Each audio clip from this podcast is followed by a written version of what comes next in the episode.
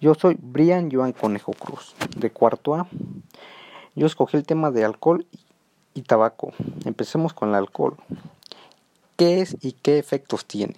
El alcohol es una sustancia depresora del sistema nervioso central que actúa principalmente bloqueando el funcionamiento del sistema cerebral, responsable de controlar las inhibiciones, aunque la sensación inicial de euforia y, desinhibición hace que confunda con una sustancia estimulante. Afecta de diversas maneras, en función de vulnerabilidades personales y sociales. Si se consume en dosis bajas, produce inicidad, de valor de forma crítica cualquier riesgo o consecuencia negativa para, su salud que suceda en el medio o largo plazo. Para completar la información sobre el alcohol, conviene recordar que son factores de riesgo procedentes de la familia, el tener una actitud positiva o pasiva frente al consumo de alcohol y también el, al propio consumo que como adultos tengamos frente a, nuestros hijos. Pero esto no nos impide trabajar de, de forma preventiva, sino, sino que puede ser el momento de reflexionar sobre nuestro consumo, ver si este es de riesgo y reducirlo. Para saber cuánto es un consumo de riesgo en adultos, beber hasta 40 gramos al día en hombres. Ejemplo, 4 cañas de cerveza. Y hasta 24 gramos al día para la mujer. Ejemplo, 2.5 cañas de cerveza. Y si el consumo se realiza de forma intensiva en pocas horas, se considera de riesgo el consumir al menos una vez al mes más de 80 gramos de alcohol. Cualquier consumo en menores es un consumo de riesgo. Ahora nos ahora toca ver el tabaco, qué es y qué efectos tiene.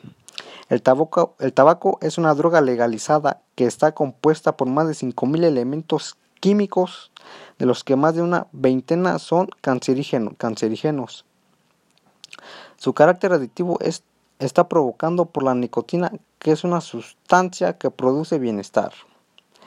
En un primer momento no necesitamos fumar para sentirnos bien, relajarnos o concentrarnos.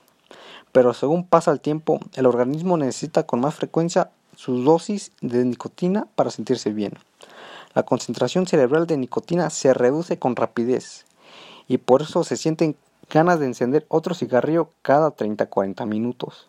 Cuando un fumador no se facilita la nicotina, cada cierto tiempo se siente irritado le invade una sensación de me falta algo. Los, los, fumadores se pasan la vida evitando sentir los síntomas del mono o del síndrome de abstinencia y por eso encienden un cigarro tras, o, tras otro sin dejar de sentirse nunca tranquilos. El, el consumo del tabaco produce dependencia física.